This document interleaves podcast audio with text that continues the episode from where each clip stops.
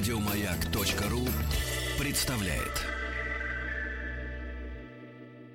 Просим, просим, дорогие гости. Сергей Стилавин Апельсины Баня Вы не волнуйтесь, у нас самый лучший бан. и его друзья На маяке Проходите, проходите. Будем рады вас видеть и устроим вам баньку. Да, устроим. Здравствуйте, товарищи, дорогие. Здравствуйте, Владуля. Здравствуйте, здравствуйте, Сергунец. Да, здравствуйте, Артемий. Привет. Да. Вот, не привет, что привет, что мы на, на этом Хорошо, на давай так, участке для приветик. голосования, что ли? Привет. Приветик. Значит, э, товарищи, я должен сообщить, что апельсины, к сожалению, кончились, а остались яблоки. Ну, неплохо, кстати. Говорят, Да, да. неплохо идет имбирь. Все уже прошло. Значит, товарищи, начнем с Артемия. Времени-то у нас немного сегодня, правильно? Да, говорят, вы, Сергей, сегодня будете на себя одеяло тянуть, Вы опять поэтому... дискотеку я устраиваете, щас- Натяги- Сергей. натягивай. Я сейчас быстренько. Есть такая девушка, зовут ее Юля, фамилия у нее Паршута. О, боже. А, шутки про, про колбасу будут, нет? Не, не буду. Хорошо. Но мы, Нет, к сожалению, Нет, это- знаем этого Дело в том, что это имя из новой культуры, а мы в ней не очень Хорошо. шарим. Песня у нее называется «Слушать». Неплохая аранжировка, Владик, пожалуйста. Так, Если у тебя хорошо. есть сила нажать на кнопку, то это Давить можно не сделать. надо на Владика, он и как- сам надавит. Какой хам, а? Птить его. Но это топчик. Ты-ты-ты топчик. Сергей Стилавин и его друзья. Пятница.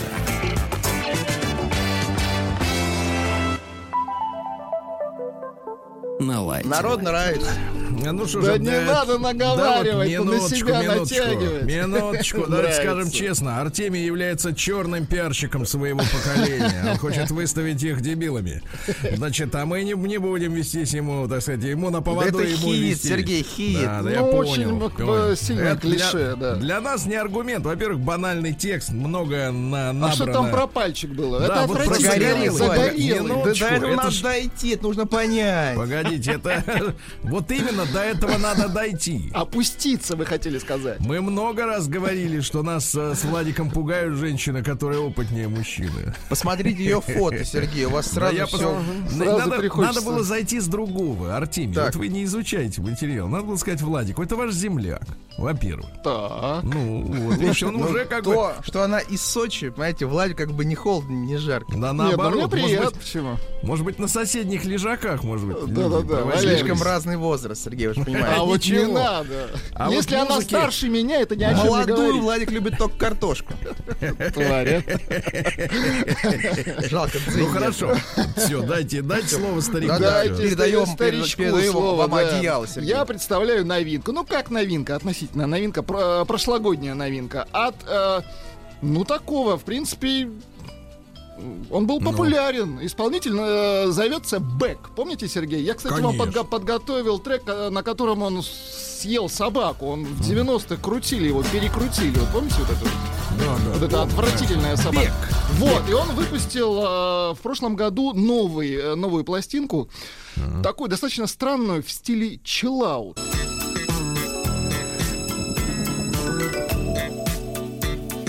Сергей Стилавин его друзья. Пятница. На лайте. Ну что же, товарищи, люди пишут э, в стиле Пинк Флойда. Главное, чтобы, как говорится, в наше время не было в стиле Флойда. Ну, Правильно? конечно, Просто- его в машине его не Да. рекомендую слушать, но перед сном так от- отключиться отлично. Почему, Владик? Почему? Если вы на заднем диване, ну А, почему нет? так, да. А Владик только Да, на да, заднем Ну, диване. Слушайте, а, но я воспользуюсь сегодня ну, в качестве своего презента нашей аудитории э, советом нашего слушателя из Монреаля, из Канады, Глеба Дария. Представьте, такой Глеб Дарий, ему 24 года. Он во франкофонической среде живет. Они внимательно отслеживают французскую музыку новую, да, которая до нас точно не доходит. И предупрежу сразу, эта музыка вот для вот чуть-чуть не такой погоды, как сейчас. Нужен легкий бриз плюс 23. Лучше в кабриолете, но можно с открытым верхом. С Но открытой без э, Любы, да? без люка, да. Вот, ну и музыка, значит, это, я так понимаю, французские, французские французские ребята, дуэт э, ремиксеров, диджеев, называется Bon Entendeur. А, что в переводе хороший звук. Давайте Bon. Entendeur. Но они используют французские наработки старые какие-то, свои новые. Вот э, просто надо с, с настроением э, пляжа, лета, безделья. да. Сергей, вы э, создали настроение. Сейчас мы Да, пес- давайте, песок давайте начнем. Начнем с трека Монако. Давайте. Давайте начнем с трека Монако. Вот. Ну что же, э, что же, товарищи, э, это у нас, напомню, Bon Entendeur. Но сказать это по-русски невозможно. Песня называется Монако. Но вам это Это удается, Сергей. Монако Bon Entendeur. Пишется Энтендеур. Вот так вот. Ну, романтично. Да-да-да. Давайте вторую песенку мы послушаем. Я так понимаю, ребята работают с наследием французской там эстрады 50-х, 60-х. А, вот. Ларуа Мадурейра. Прекрасная дудка. Дождитесь только ее, пожалуйста. Так, Вот так, Владуля, вот так, вот так. Французская эстрада. Как бы, ну, мы знаем, что во Франции достаточно хорошая электронная школа у нас, правильно есть? м, крепкая. Вот. Да, вот такие. Я обратил внимание, я вчера специально вечером э, выехал на хорошем автомобиле. Вот, включил погромче Трактор, акустическую систему. Да, на хорошем тракторе. Вот, выехал и послушал, и получил Но удовольствие. первая мне больше понравилась. Это Ну хорошо, такая. Мгм. значит, Давайте тоже понравится. Bon Entendeur, извините. Слушайте, у вас Песня- шикарный француз. да, песня «Интервью оптимисты». Женщинам очень понравится французский голос. Как говорится, камси-камса, Владик. Это не комси комса, мой юный друг, а Бон Антандер. Слушайте, ну шикарный да. басец. Мне не хватает здесь, знаете, ди- дивули такой, чтобы А какой-то- была в первом треке. Да, первый трек, вот, Вот кстати, первый трек, он супер мелодичен. День дяди Бастилии пустую прошел. 80 лет со дня рождения. Ух ты, а ей уж 80. Разный, Так, товарищи, ну что же, сегодня за пультом Владуля. Доброе да? утро. Вот сегодня 19 июня. Э, Праздники есть неплохие, есть неплохие. Сегодня Международный день неспешной прогулки, Владик. Очень Да, хорошо. Не надо торопиться, не надо наяривать, да. Э, Международный день э, борьбы с сексуальным насилием в условиях вооруженного конфликта. Понимаешь? Ай-яй-яй. Ведь нет ни полиции, ни милиции, никто не защищает. Есть автомат, защищайся, нет, не все. Ведь нет, нет, да и да. Да, вот это очень плохо. Какая Значит, гадость. сегодня в Америке день эмансипации. Слово это ничего русскому человеку не говорит, а в переводе свобода. Дело в том, что м, в этот день одновременно прошли следующие события. Во-первых, казнили Жанну Дарк в свое время, да? в а в Техасе, в Техасе освободили негров в 1862 году. И тогда они не были никакими афроамериканцами. Они, Они были неграми. негры. Свободными, да. Они стали свободными, да. В 1890-м официально праздник э, э, назначен, а поддерживается он не во всех штатах, только в, сор- в 41-м. Да-да-да. Вот, сегодня в Приднестровье вспоминают э, Бендеровскую трагедию в 1992 году. Э, молдаване, которые за несколько лет до этого сказали, что они румыны. Ну, то есть вот как бы там пошла вот эта национальная истерика. Еще Советский Союз был жив, там в 89 году, по-моему, все началось. Вот, а в этот день в Бендеры в город ввели танки и начались бои. Из самолета пытались бомбить мосты. Ну, в общем, страшная история, связанная с развалом Союза. У кого есть иллюзии, что Союз развалился мирно, это бред. Значит, Международный день коробки сегодня, друзья мои. отлично. Да-да-да. День борьбы с запугиваниями в интернете против кибербуллинга выступает. Против да. травли, серьезно. Ага. А, День э, в Уругвае под названием «Больше никогда». Так, Вот. так, так. Ну и пару сообщений для вас, Владик. Во-первых, день наблюдения за облаками. Лучше Хорошо. делать это лежа, иначе Ну, Лучше делать с бутылочкой вина. Да, в Британии Нужна или день... не нужна? Нет, погодите, Кстати, а тут можно... скоро последний Да, выпуск. э, да, да, да. Можно, можно захлебнуться в ладуле, если лежа-то. Да. А вы аккуратнее через трубочку. День поцелуев. Ну, день поцелуев Очень в хорошо, Британии. очень да. Ну и, Владик, для вас специально три Да праздника. для меня, давайте. Да. Во-первых, сегодня день мартини. Во-вторых, день спиртоглотов. Девочки очень любят мартини. Да, нет, а вы день спиртоглотов, да. День От уро... спиртоглота слышу. Да, день уродливых собак. ну и, наконец, русский народный праздник Ларион Пропольник. Принято выходить в поле, пропалывать его от сорняков. Пришел Ларион, дурную траву из поля вон. Вот Праздник каждый день. Ну что же, э, в 1596 году экспедиция гражданина Баренца нашего, да, которая пыталась отыскать северо-восточный проход в Китай, вот, увидала остров со сверкающей на солнце грядой заснеженных гор. И на переднем плане высился острый пик. Остров назвали Шпицбергеном. М, Вот, э, значит, соответственно, сейчас это владение Норвегии. А, К полярному э, архипелагу ранее регулярно, кстати, плавали наши поморы. Они называли эти острова Грумантом. Было такое слово. А у норвежцев имя Свальбард. Вот так вот, да. Одно и то же можно несколько раз открыть. А то, говорят, в одну воду два раза не зайдешь. Он люди открывали по несколько раз и не парились, да. Блес Паскаль родился в 1623-м. Это французский философ и математик, и физик. А, Математику, кстати, изучать должен был с 12 только лет. Так. А вот, э, ну, так сказать, э, да, а древние языки в 16, понимаете? То есть не надо торопиться с этим делом. Ну, надо детство, чтобы оно продлилось как можно дольше. М, Вот, ну, может быть, цитаты какие-то из э, господина Блеза, да? М, Вот, например, такие. В любви молчание дороже слов. Да, Так, хорошо. Да. Или, э, значит, на- наоборот, и вот наоборот, да, все наше достоинство в способности мыслить. Только мысль возносит нас, а не пространство и время, в которых мы ничто. Понимаете? Вот, вот Красиво, вознесся, да. красиво.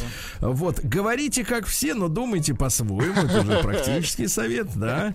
Э, Вот. Ну и, наконец, э, мы бываем счастливы, только чувствуя, что нас уважают. Хорошо. О, неплохо, да. Леонтий Филиппович Магнитский, другой Магнитский, Не в тот, да? 1600, нет, нет, 69-м этот бы не дотянул. Брат Леонтьева. Ну, Вот. Ну, Э, математик, математик, Математик, педагог, хорошо. который выпустил учебник, по которому учились, ну, поколение за поколениями, в том числе крестьянские дети. А по распоряжению Петра Первого его назначили преподавателем школы математических и навигатских наук, ну, то есть мореходные науки. Она помещалась, эта школа, в здании Сухаревой башни. Насколько я понимаю, так сказать, большевики с ней разобрались.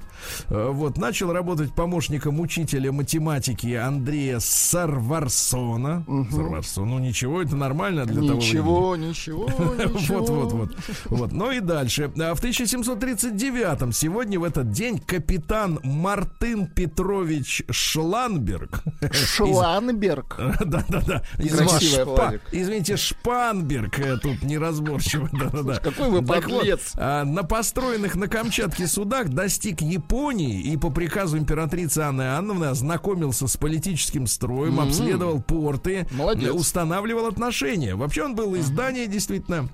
Но что самое интересное, через 6 лет этот Шпанберг самостоятельно вернулся из Сибири, хотя ему приказа не давали. Э, Его приговорили к, к смертной казни. Однако вместо исполнения приговора, ну, э, понизили чином и сказали три месяца служить на флоте. Пока он служил на флоте, он сжег корабль, которым командовал.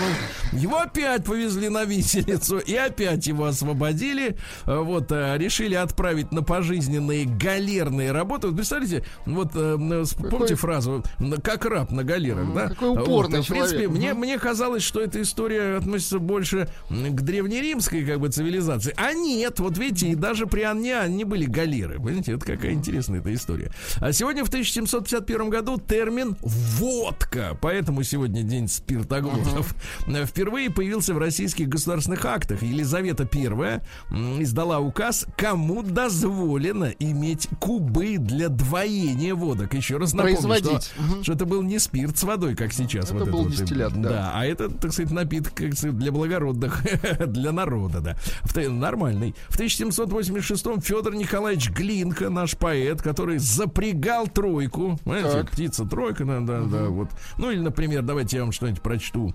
Из как стебель, как стебель скошенной травы, без рук, без ног, без головы. Красиво, действительно. Ну, ну, да. неплохо. Такой романтический романс. Да, или, например, стихотворение Давайте. под названием «Возвращение невозвратимое». Будулая, давайте. Нет, нет. Ну, Он давайте. как раз возвратим, ваш Будулай. Так вот, смотрите. Весна моих... Ну, когда женщина вернулась, там, по- погуляла, погуляла, да, верно. Весна моих воскресла лет, играет чувство, веет радость, и новой жизнью цветет моя тоскующая младость. Ну, Ну, хорошо, хорошо. Сегодня в 1809 году Баргосский сейм утвердил образование финского государства, княжества, и вхождение его в состав России на правах автономии. В каком году? А, в 1809-м. Но Наши сразу написали, что, мол, на вечные времена, но вечные времена продлились чуть больше ста лет. Да. Но, в принципе, Финляндия, что, хорошая страна. Ну, давайте Э, точечку-то не ставить. Не будем, не будем. не Я будем. шучу. Да, да, да. Да, Владик всегда шутит. Не обращайте внимания, друзья мои. Что ни слово, то шутка, да. А, Сегодня в 1899 образована российско-американская компания. Это та самая компания, которая осваивала Аляску. Вот э, сейчас, слушая альтернативных политических обозревателей, хотя, вы знаете, ребята, все больше и больше мыслей современных вот публичных, скажем так, или официальных э, обозревателей геополитических процессов, а все больше смыкается на самом деле с альтернативщиками, потому что все видят процесс, который происходит, э, то, что, ну, фактически сегодня в Америке эта революция, да, происходит, которая имеет целью не дать Трампу выбраться второй раз, избраться. Вот, но э, в одном из э, таких альтернативных исследований э, говорят, что после распада США который произойдет, соответственно, на штаты демократические и республиканские, да, вот, Аляска снова вернется к нам. Так что надо готовить, э, готовить самосвалы, товарищи, и вездеходы. Да, надо там будет навести порядок на Аляске. А то вот за это время, сколько там уж прошло, полтора века замусорили. Вот. А в 1896-м Уоллис Ворфилд Симпсон Спенсер родилась. Это женщина, понимаешь? Так сразу и не Крепко поймешь. для женщины. Согласен, да-да-да. Вот. Ну и, соответственно, это кто? Это дважды разведенная американочка, вроде нынешней, к которой рыжий Гарик-то пошел. Э, Из британской королевской семьи. Ради нее король Эдвард VIII оставил британский престол. Ты знаешь, дважды разведенная бабенка. В то время это вообще это для... Это нонсенс, конечно. Это не то, что нонсенс, это за гранью Слушайте, ада. но женщина, наверное, крепкая. Но какая-то очень мутная история. Очень мутная история, потому что говорят, что она была и шпионкой, и непонятно в пользу кого, э, то ли Германии, то ли э, Великобритании. Работала, Нет, нет, да, да. То есть никак как очень мутная история, да. А происхождение это и вообще женщина вообще ничего почти неизвестно. Даже неизвестен точный э, год, э, плюс-минус. Одни говорят, что малышка появилась на свет в семье разорившегося плантатора, а другие говорят, что ее родители никогда вообще не были женаты. То есть какая-то совершенно Мутно. мутная история. Мутная, мутная, мутная. И к ней сбежал король. Представляете? А, вот, она была любовницей Риббентропа. Ты представляешь, перед тем, как э, замутить с этим, с англичанином, ага. Нахваталось у него там, этих, да. В 1900 Acrobats. в 1906 году Эрнст Борис Чейн родился английский биохимик, который вместе, значит, э, вот выделил вместе с товарищами в чистом виде пенициллин. Э, Вот. э, Несколькими годами раньше его Александр Флеминг, помните, открыл, а этот вот его в чистом виде уже получил. А в 1910-м в американском городе Спокон, это в штате Вашингтон, впервые отпраздновали День Отца. Вот, да. А в 1917 году в этот день э, Георг V, английский король, который вот Соответственно, близнец нашего э, Николая Александровича, да? Николай Александрович в это время уже был арестован и сидел в Кутузке. Ну, не в Кутузке, а в, в, в- в- Царицыне, э, в Царском селе, извините меня за выражение. Так вот, издал указ об изъятии всех немецких титулов из имен членов королевской семьи. Дело в том, что Сакс-Кобург-Готская династия, да, которая стала вдруг Виндзорами какими-то мифическими, они с чем владели? Значит, Тюрингией, Саксонией, э, Польшей, Литвой э, в свое время, естественно. Неплохо, да. Э, Значит, в Великобритании, в Индии, э, Болгарии, Португалии, Бельгии. Вот. А теперь они делают вид, что мы типа не немцы. Так, Владуля, Мы вот, островные, да-да-да. Так нет, а так вот документы, немцы самые настоящие. День дяди Бастилии пустую прошел. 80 лет со дня рождения. Ух ты, а ей уж 80. Разный,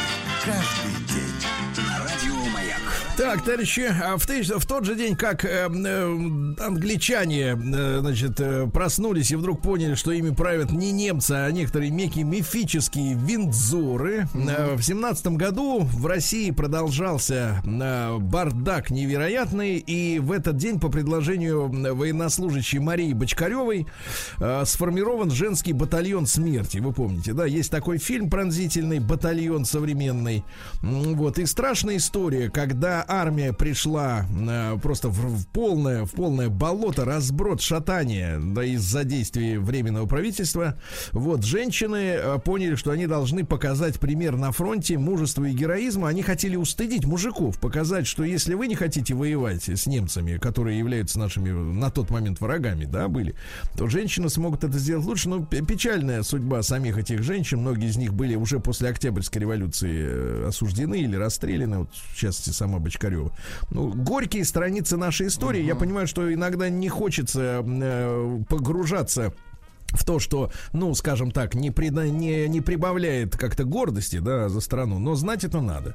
Э, В 1910 году Ив Робер, это французский кинорежиссер и актер, э, ну, в принципе, Пьера Ришар он вытащил, как такого се- серийного, э, так сказать, героя своих Ага, фильмов. Ну, неплохо.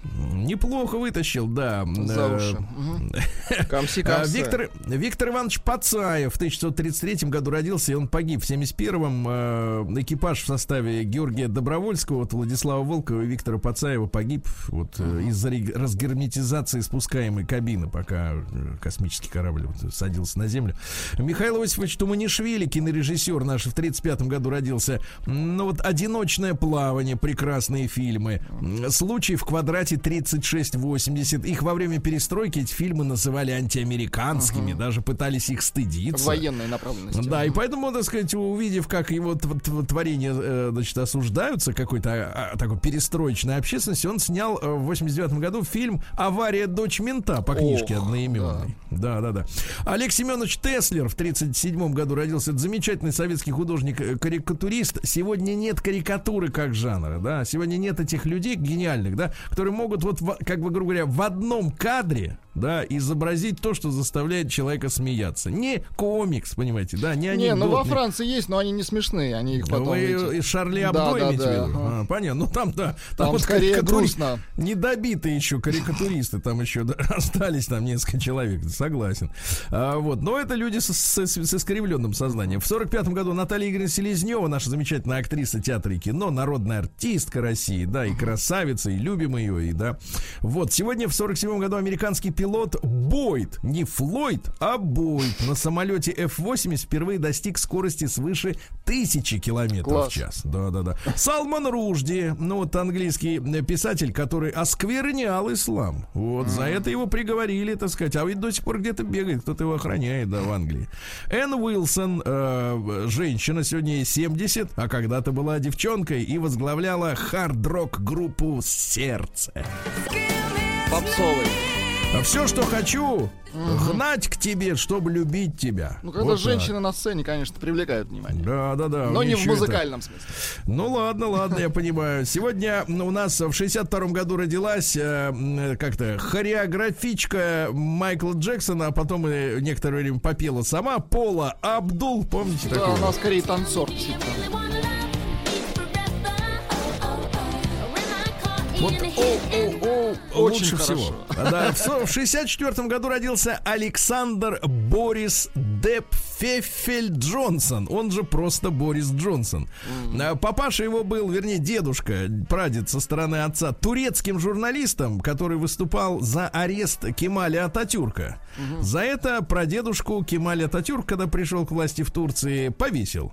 Вот. А вторая фамилия Депфефель э, восходит к прабабушке, к баронессе. Она, кстати, была родственницей не только, э, так сказать, заграничных товарищей, но и нашей великой княгини Елены Павловны и даже жене поэта Тютчева. Представляете, как? Вот так вот, да. Он, кстати, из журналистов, как Муссолини, только намного мельче. Вот, он за- в Daily Te- Telegraph в 1987 году на- начал работать. Э, Цитата есть из э, Бориса Джонсона. Королева Елизавета II полюбила содружество, но это имеется в виду содружество бывших имперских территорий, да, вот это вот английских. Отчасти потому, что оно регулярно снабжает ее ликующими толпами, размахивающих флагами негритят. Вот. Или про наших, например. Ну-ка.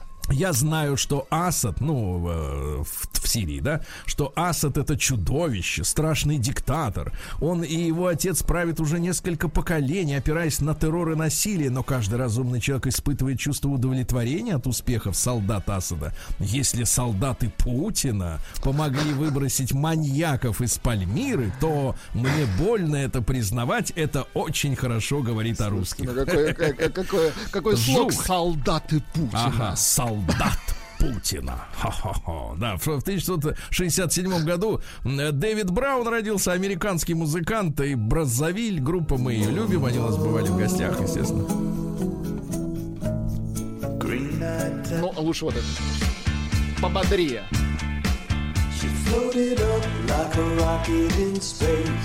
Текст не узнаю, но так, в принципе, нормально, да.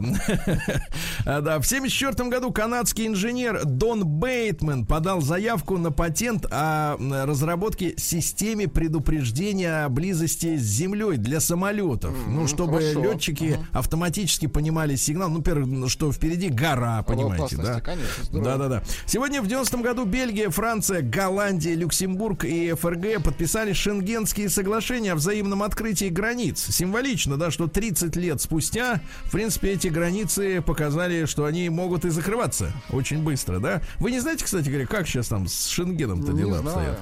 Нет, не Вам, ездили? вам это нужно узнавать. Пока Мне- на паузе, Сергей. Ну, Пока на паузе, понимаю, да. Сегодня в 96 году при выходе из здания правительства России задержали Анатолия Чубайса, помощника Анатолия Чубайса, э, самого не задержали, с коробкой из-под ксерокса. Помните громкое дело, в котором находилось полмиллиона долларов. На коробка из-под ксерокса, да. Ну и сегодня в 2012 году основатель Викиликса, этой организации, где пишут э, то, о чем другие не пишут, Сливают информацию, да. Джулиан Ассанж э, получила убежище в Эквадоре, а теперь его выдали, и вот он где-то в застенках томится. Джулиан, мы с тобой. У нас есть сообщение победителя. Да. Стихи. Где-то в бане средь болот врет нам в уши спиртоглот.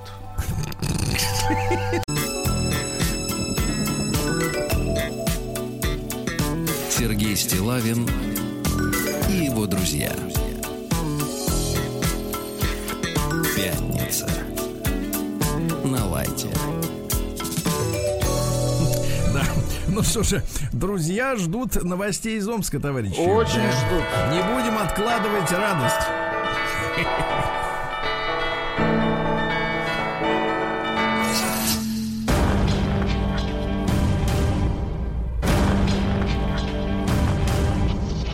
Новости региона 55. Власти хотят зомбировать мечей, чтобы они не стали утопленниками. Да ладно. Вот это заголовок такой, извини. В Омской области, это вот для, для нас попроще, смотрите. В Омской области пастух приревновал жену и спалил баню соседа, оставив его без хозяйства. Без хозяйства. А теперь, внимание, Владуля, на вашу сообразительность и Артемию тоже вопрос. И а мне? А Мич ночью украл из маршрутки что? Что можно украсть ночью из Двигатель. маршрутки? Нет, парадоксально, парадоксально. Не надо мыслить. Руль, да не про машину речь, из маршрутки. Что там могло быть ночью? Ну, давайте, давайте, фантазеры Кресло. вперед. Кресло? Слушайте, а вы тупите по-жесткому, я смотрю. Да давай. Ароматизатор. Духи. Я был близок. Очень близок, но в маршрутке нет близок. ароматизаторов. Да, там есть духи. Там природный. А в Омске задержали невнятного водителя. Да. Невнятный водитель. Да, на пляжах Шрёдингера в Омске купаться возможно, но запрещено. Вот так. А Мичка не хотела платить банку и придумала другие долги. Говорит, мне, мне надо вот сначала с теми расплатиться, да. А сезонные кражи в Прииртышье в самом разгаре. Да. А В Омской области похолодает сильнее, чем на арктическом архипелаге. Будет плюс 5 градусов. Представ- Плюс 5 градусов. Вы что вы делаете, да? Ну вот хорошая новость э, такая показательная. Нанесенная весной омская разметка на дорогах уже исчезла. А Мичка рассказала, как надо правильно фотографироваться в купальнике. Владуль, давайте, вот запоминайте, вам пригодится. Вы же пляжный Я человек. всегда фотографируюсь в купальнике. Да, смотрите, э, во-первых, девчонки, э, не направляйте колени прямо в кадр. Можно запрокинуть одну ногу на другую, О. чтобы не превратились бедра в лепешки. Э, также надо поставить руки таким образом, будто вы сейчас подтягиваете или поправляете что-нибудь. Подтягиваете, да. Если хотите фотографироваться в бассейне, не фотографируйтесь ни в коем случае мокрыми, потому что сухие волосы имеют больший объем, как и вид купальника. Ну, Да. понимаете, да? А глава Омской области, Владик, ну вот мы начинаем изучать непос- непосредственно в лицах, так сказать, регион, да, и э, новость отличная. А, глава Омской области, губернатор Александр Бурков, а, ответил на вопрос журналиста, какая еда его самая любимая. Владик, Ну-ка, это ну-ка. же наш человек. Так, У него картошечка? самая пельмешечки. Очень пельмени. Прекрасно, прекрасно. Вот это называется по-народному, да. Ну и что-нибудь еще интересного. Мэрия Омска через суд заставила мужчину убрать свой гараж. Да, убрать. Ну и, наконец, амичи жалуются на качество ремонта фасадов в историческом центре. Говорят, что красота отваливается. Качество не то. Смотрели и хватит.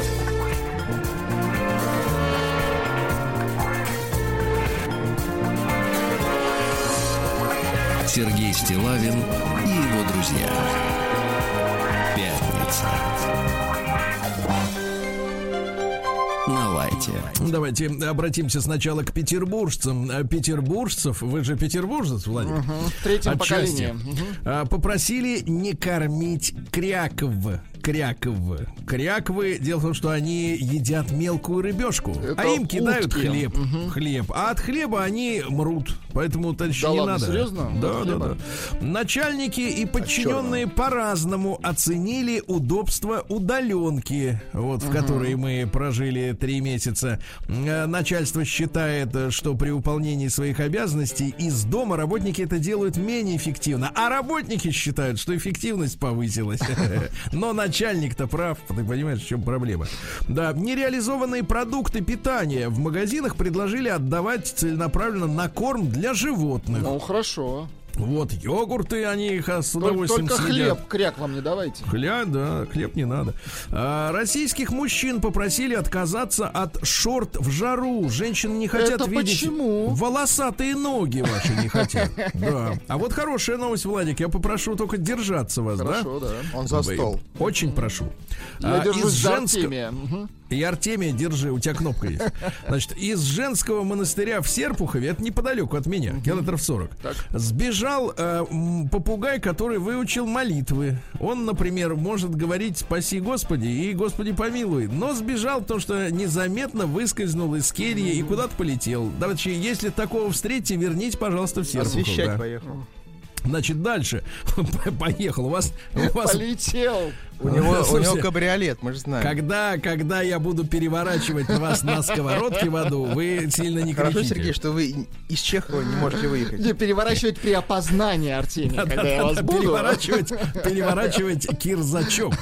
Да, смотрите, значит, в Финском заливе впервые со времен Сталина, а теперь внимание, заметили дельфинов. Вы представляете? Дельфины. Да-да-да, в 100 Круто. метрах от берега. В 100 метрах от берега. То есть это наши сталинские дельфины. Ха-ха, да-да. Ну что же, а, после карантина люди идут в салоны красоты, чтобы, ну, мужики идут, чтобы сделать покороче, а женщины, чтобы выровнять самостоятельно отрезанную челку.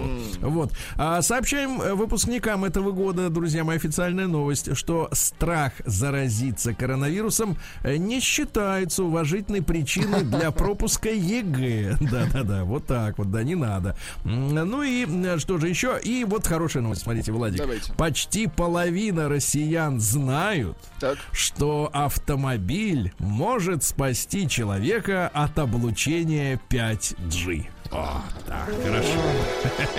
А половина безлошадных, видимо, поэтому не верят. Наука и жизнь.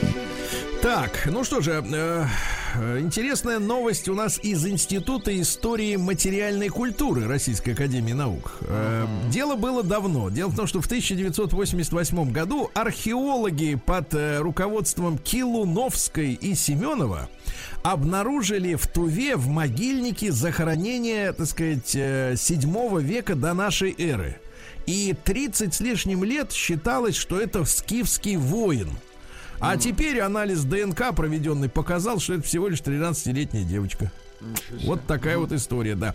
А врач назвал продукты для красивого загара, ну, чтобы прилипало лучше к вам, э, к телу, да. Это арбуз, дыня, персик, брокколи и помидор. вот, а морковки такое. нет. Да-да-да. А, аномальная жара заставила нерпу пить воду. Обычно те, которые в воде живут, они, Они не пьют. Да-да-да. Это бессмысленно. Да, в древнем захоронении обнаружили римскую игру-стратегию настолку. Это ладно, в Норвегии. себе. Да, да, да, игра-стратегия, да. Вот, а ученые предупредили об исчезновении антител к коронавирусу после выздоровления. То есть можно болеть снова. Видите, какая... по новой. Видите, какая удобная болезнь, да? Удобно. Ага. А, вот. а, так, ну что же, российским добровольцам ввели первые вакцины. Будут наблюдать за ними. Дальше. Одинокие люди реже бросают курить, чем, например, люди, которые находятся в паре, да? Но, Владик, вот что Так. интересно. Такой же связи между одиночеством и алкоголем не обнаружено. А, Японцы придумали в отсутствие пчел опылять цветы при помощи мыльных пузырей. Представляете? Ничего себе, Да, прикольно. да, да. В Мексике начали выпускать эко-кожу из кактусов, ну, без шипов, да? Эко-кожу. Ну и, наконец, э, и ученые назвали идеальным суперпродуктом, новым, недооцененным, да, Так. э, семена арбуза. Оказывается, в семенах и кислоты, и кальций, и магний, и железо, и клетчатка, и все-все-все. Так что, Владик, будете есть арбуз, Арбузы будете, семечки да. в себя, да. Ну и, наконец, просто так. хорошая новость, Владик, хорошая новость. Давайте. Э, Мягкое ископаемое яйцо. Мягкое яйцо. Это Мягкое хорошая яйцо. новость, действительно. Мя- Ну и все. Для всех хорошая новость. Новости капитализма. Огорчались. Хороший уровень. Да, да. Ну что же, да, в Италии поймали вежливых беглецов из тюрьмы, которые обещали вернуться, но не вернулись, поэтому их вежливо поймали, да. А, вот а, Александр Григорьевич Лукашенко призвал своих законодателей не цепляться к людям по мелочам. Вот, очень хорошо, да. А грабители в пакистанском городе Карачи а, передумали грабить а, расплакавшегося курьера и попали на видео. Передумали, да. А, да, Дональд Трамп поинтересовался, а входит ли Финляндия по-прежнему в состав России? Наш человек, точно. Да, да, да, правильно. А пока он- нет. Нет, погодите, это не вопрос, это указание. Это указание. Да, значит, это, это к грядущему дележу мира после развала штатов. Значит, дальше. AirPods.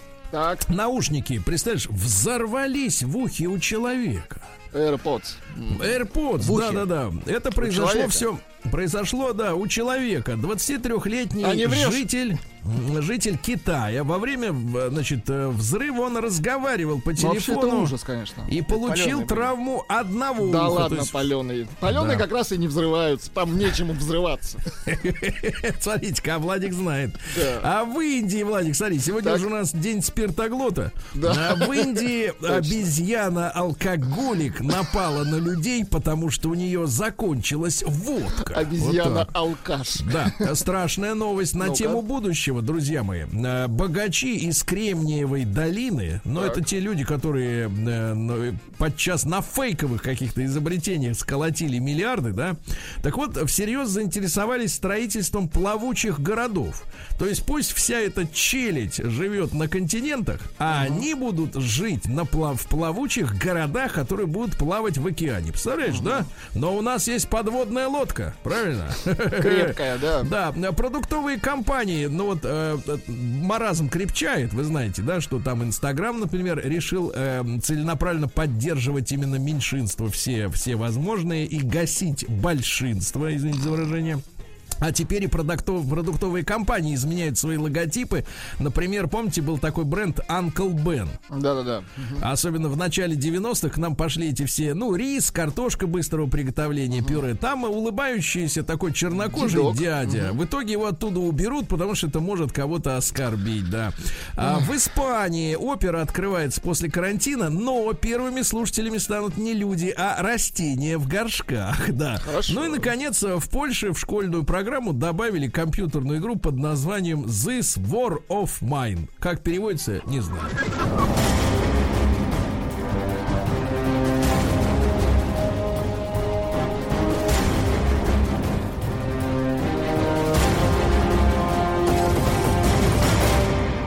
Россия криминальная. Ну что же, давайте посмотрим, какая у нас смекалка у народа. Э, Астраханец на участке трассы Астрахань-Камызяки а, украл дорожные камеры, чтобы не платить штраф. Сначала он проехался очень быстро в одну сторону, потом вернулся, похитил радиолокационный измеритель скорости, аккумулятор и уличный инфракрасный прожектор. Нашли его очень быстро, ущерб 180 тысяч рублей. Представляешь, вот и просто на улице стоит вот 180 тысяч рублей И вот просто так без охраны. присмотра. Удивительно. А, да, ну что же, в Якутске школу оштрафовали за скопление людей при выдаче аттестатов. Говорят, не так выдавали, плати бабло. Да. В Кургане пенсионерка скинула мошенникам с балкона 800 тысяч рублей новыми. Вы представляете, какие мерзавцы развели бабулю, а? а в Уссурийске, так сказать, нет, в Уссурийске это не то. А, вот, вот, унижены. Вот, сейчас мы будем слушать музыку, ребята. Давайте. Униженный в комедийном шоу россиянин выиграл суд против Comedy Club. Да вы Давайте-ка что? вот- Да, да, Ну-ка. да, да. Значит, история такая. Сейчас послушаем оригинал, а пока новость. Значит, э, российский музыкант Вячеслав Антонов, он э, выступает под именем Слава Антонов, отсудил 40 тысяч 800 рублей у Comedy Club. А Антонов решил пойти в суд после того, как в программе показали отрывок одного его клипа и назвали это сельхоз стайлом. Э, Давайте послушаем песню хорошую. А, Она называется «За глубинку». Шикарный вот так вот, трек, прекрасно. Вот шикарный. как вы могли, комедиант, Конечно. оторванный от народа, Это наехать на искусство. настоящего?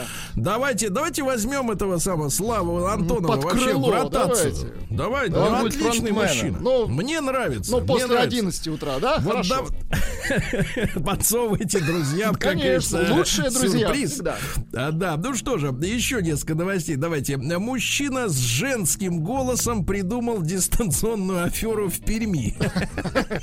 Мужчина с женским, ну он, короче говоря, рассылал людям смс что их банковская ка- карта заблокирована. Они перезванивали, а там вот э, бобец как Там бы им отвечал. да, псевдо. А в, да, в поселке Витаминка под Новосибирском мужчина в маске медведя напугал женщину в лесу до обморока и убежал, идиот.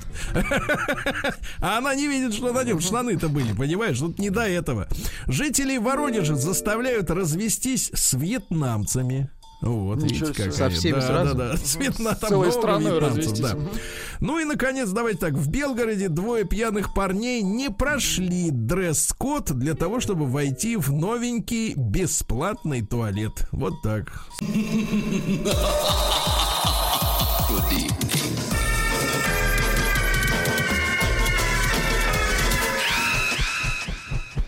Полуфинал «Золотой вентилятор».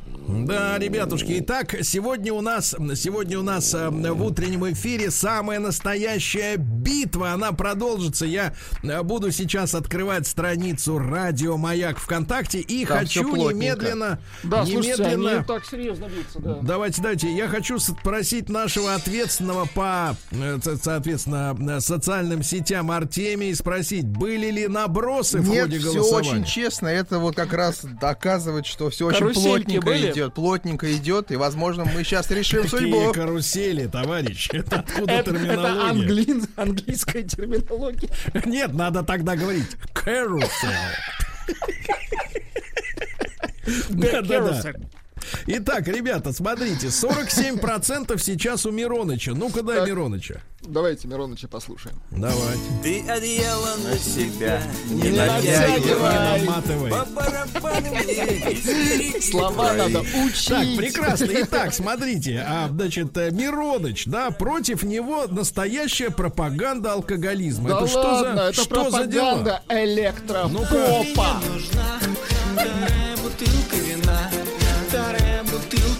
вина Нужна или Не нужна. Значит, дор- дорогие товарищи, давайте мы будем сегодня вот этот э, последний эпизод полуфинала до последнего, Растягивать. Мы последнего будем солдата. удовольствие, Сергей, Да, растягивать. давайте так, до последнего солдата. До последней капли, как вы любите. Да, да, да. И если кто-то Вот. хочет спеть, Сергей, то мы, пожалуйста? Отлично, да, Кстати, друзья да. мои, да, присылайте в наш WhatsApp плюс 7967 полюбившиеся строки из одной из этих песен. Но сейчас я буду следующим образом разговаривать с аудиторией, Владик. Значит, Давайте. дорогие товарищи, вот сейчас настал тот момент, когда от каждого из вас зависит следующее. Или мы отстаиваем человека, который хочет культурно отдохнуть с друзьями в бане без баб. Вот, да, с одеялом, со своим одеялом в баню. Культурно. Либо мы хотим и дальше пропагандировать Бухалова. Да как раз человек Немедленно, и сомневается, Нет. брать или не брать. Нет, нет, немедленно, немедленно заходите в официальную группу. Радио Маяк, Радио Маяк ВКонтакте. Там голосование Нарпрода. И отдайте свой голос. Я напоминаю вам, дорогие друзья, именно ваш голос может решить, какой выбор сделает аудитория. Алка, так сказать, трафик Да вы, в своем уме или, или банные посиделки с друзьями. Друзья мы итак, проверяем. Проверяем на честность нашу аудиторию. Честный человек, зайди, отдай голос за Мироныча. Мироныч должен победить. Миша, вперед, Миша! Мироныч, давай одеяло.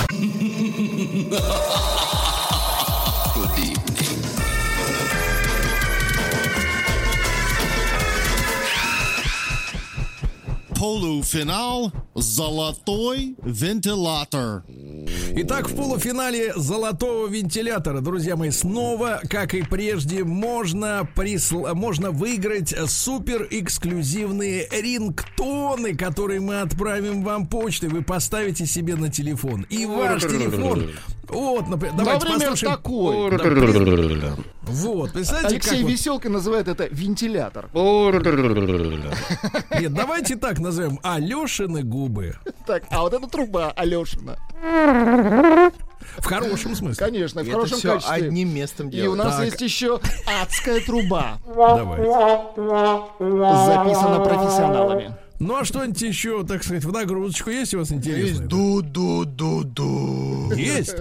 Нет, у нас еще есть, кстати, на, на сладенькое у нас есть... Чебурашка ты Вот это по-японски чебурашка. да, мой дорогой, он Итак, итак, смотрите, мы сейчас послушаем наших э, заключительных полуфиналистов, как следует послушаем, потому что пишут люди, например, говорят, кто эту ужасную рубрику придумал, как, когда она закончится, она обязательно закончится вот, сегодня, да, вот полуфинал, Э, ну, а пока что э, это же народное творчество, друзья Конечно, мои, мы абсолютно. внимательно, внимательно с любовью относимся, не как э, в, в этом, в клубе юмористов, да, вот к народным артистам относятся, да, с пренебрежением. Мы с уважением относимся и слушаем э, сегодня человека, который должен победить, во-первых, да, обязательно при помощи вашего голосования в официальной группе Радио Маяк ВКонтакте. Это у нас Мироныч, правильно?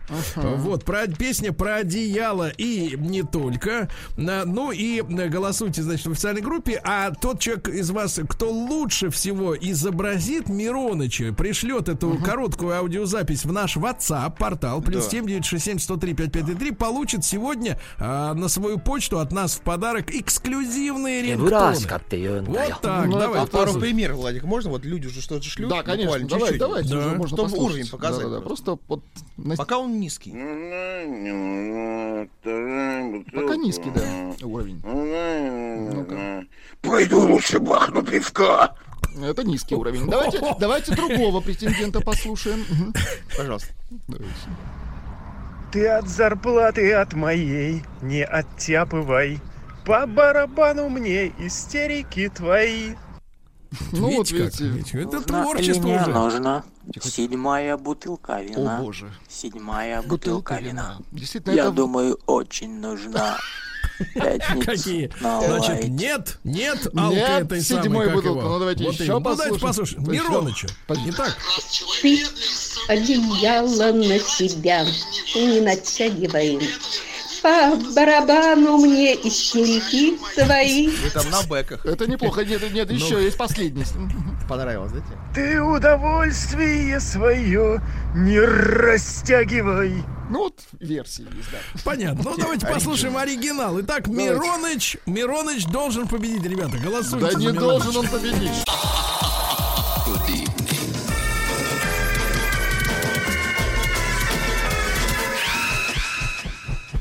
Полуфинал «Золотой вентилятор». Э, Друзья мои, э, несколько, несколько минут хочу поселуч- по- по- м, посвятить филологическому образованию, так сказать, нашей аудитории и некоторые. Вот Эльдар спрашивает, здравствуйте, мужчина, ты одеяло на себя не натягивай. Это о чем? Сергей Валерьевич, объясните, пожалуйста. Ну, пожалуйста, Эльдар, если когда вы спите с женщиной вдвоем, вдвоем, я напомню, Вдвоем да, с то действительно. одеяло у вас одно. Понимаете, И да? одела, как правило, коротыш, да? Ну, это смотря у кого какие ноги. А, Это зависит от ног женщины, Можно понятно. подогнуть, конечно.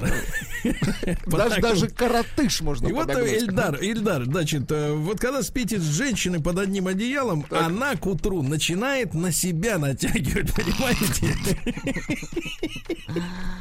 Потому что женщина любит, когда в, в помещении натоплено, а мужчина, когда свежо. И поскольку мужчина сильнее, да, то ну, приходится ей потихонечку, да, когда он храпит, натягивать на себя дело. Да, это также переносное выражение, когда вот э, не поровну делят. Понимаете, не поровну. По 5 на, на, на 2 не делится, не делится. Будем делить на 5, получается 1. Получается. Можно я прочитаю короткое сообщение? Давайте. Пришло только что от Ивана. Иван нам пишет. М1. М1 пишет Иван. Ну, это отлично. Наш ход М8. Следующий. Да, одеяло может быть два, робко пишут товарищ. Дорогие друзья, я искренне считаю, что пары, в которых э, люди спят на одной кровати под разными одеялами, обречены. Обречены. А, Сергей, у нас есть пара аудиосообщений, давайте их послушаем, а Дос. потом... Да. Нужно или не нужно? Пустая бутылка вина. Пустая бутылка вина. Под масло сгодится она. И вот Так, ну второе. это какая-то из общества трезвости Да-да-да, поступил немножко звонок. переигрывает, мне кажется, да. Да. Ты одеяло на себя не натягивай. А вот это По хороший, барабану мне истерики твои. хорошая заявочка, я вам так скажу. Размашисто поет. Да, да, да, от души. Не стесняясь, хорошо. С диафрагмой работает. А давайте по- теперь повторим Мишу Летнего, Сергей. Конечно, конечно, повтори, закрепим успех. Мне кажется, это победа, да.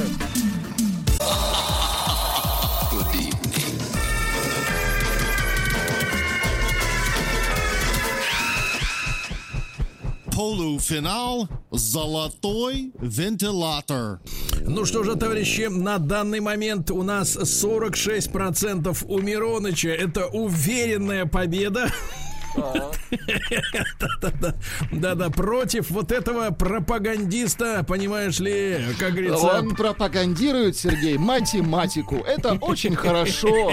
Это, это, это прекрасно. Он уметь считать, я считаю, это первое дело для мужчины. У нас есть три аудиосообщения. Давайте, так, давайте так, смотрите, счет следующий. Одеяло одну, Нет, бутылка две. А я вам так скажу, винцо счет любит.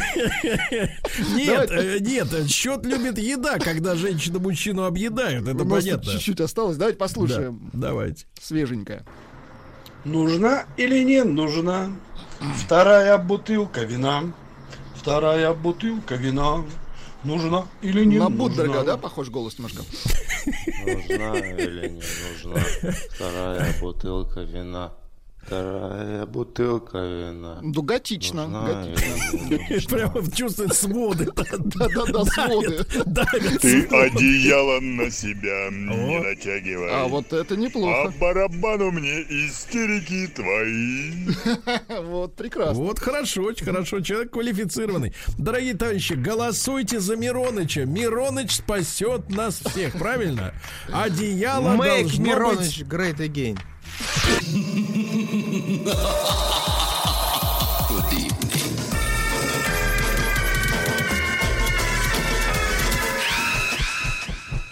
Полуфинал «Золотой вентилятор». Как всегда, с болью ска- сказал Тим Кирби по-русски, да. Ну вот смотрите, товарищи, читаю из Москвы от 50-летнего Алекса следующее сообщение. Доброе утро. Какие-то у вас с утра быдло песни в эфире. Прямо-таки оторопь. Спасибо. Нет, спасибо, Алекс. За на, как такое говорится, спасибо, понимаешь ли, не да. говорят. Да, да, да. Это тебе не спасибо от Сбербанка. Значит, я тебе скажу так, Алекс. То есть, как ты можешь о народе говорить, что он сочиняет народ Это же- быдло песни? а? Конечно, это же мы все с вами и поем. Это же наши Конечно, песни. это вы, Алекс, поете, даже молча, даже ваши, во сне. Алекс, Да, песни. потому что в противном случае мы бы в полуфинале дождались песни от вас, от 50-летнего Алекса. Приличная, которой все бы, конечно же, восторгались и говорили, что это высота на уровне Альбана и Рамина Пава. Да. Ну вот, Тачи, но сегодня надо решить главный вопрос. Кому достанутся, во-первых, рингтоны, да, прекрасные. А во-вторых, самое главное, как, с каким разгромным счетом побеждает Мироныч. Ну, давайте послушаем участников. Давайте, да, очередных. Претендентов. Нужна или не нужна вторая бутылка вина? Вторая бутылка вина очень мне нужна. Без огонька, да, еще. Мироныч, мне нужна вторая бутылка вина. Ты одеяло на себя не натягивай. А это микс называется. И вот, мне кажется, самая сильная работа. Давайте ее послушаем внимательно, Сергей. Нужна или не нужна вторая чекушка вина? Вторая чекушка вина. Нужна, нужна. Ну, вот. Видите, какой самодостаточный мужчина прекрасный. Да. Он как бы спрашивает и как бы тут же отвечает. Да, да, вот и замечательно. Давайте ему и отправим рингтоны. Давайте покажем э, лицом как бы рингтоны. Ну, еще известный у нас есть производитель рингтонов. это был вентилятор. А вот это труба. Найдите три отличия. Да? Если у нас, кстати, чем? лисица просит, мы можем усилить лисицы этот подарочный пакет. Этот пак. Это уже классика жанра, да. Да. А, Друзья мои, я еще раз напомню, что рубрика «Народный продюсер» — это место, где... Сергей, это ваша рубрика. Ну, вы не ко мне сейчас обращаетесь. Да, да, да? да, это рубрика, где звучат песни народа. Вот меня упрекают, например, э, Сергей. Сергей, как же так? Вот э, там до 20 лет назад э, такие песни попадали в рубрику «Зачем?». Была такая рубрика у нас с Геннадием Николаевичем, действительно. Вы знаете, ну вот времена меняются, у власти Трамп. Э, Вот, и песни, соответственно, изменились. Поэтому вот такая вот... Приходится работать с материалом, который имеется. Да, да. И новый человек, который У выиграл. супер све- свежие треки. Последний, Давайте Да-да-да, я- да, давай. Последний. Под завязочку участничек. Ну-ка, ну-ка. Ты! Ты одеяло! Ты одеяло на себя! Не натягивай! Мне кажется, он вырвал, Мне Владик. кажется, он точно вырвал. Располовинил подарочный набор рингтонов. Да. Ну давайте что два, два будет победителя. Да, Конечно, два победителя, прекрасно, мы поздравляем, друзья мои. Ну и что? Да, Давайте подводить итоги. Артемий, прошу вас э, посмотреть на официальную Вы страничку. Знаете, Сергей, к сожалению для вас, но сегодня побеждает Миша Летний. У него 54%, а у вашего Мироновича 46 всего Ну лишь. вы же Сергей. понимаете, что это нечестно. Ну, Нет, вы это понимаете, честно, потому что конкурс проис- происходит у нас по У нас пятницам. конкурс это «Честные определяет и песни. Определяет. А, господа, вы быдло. Мишаня, ты в финале. В следующую пятницу финальчик.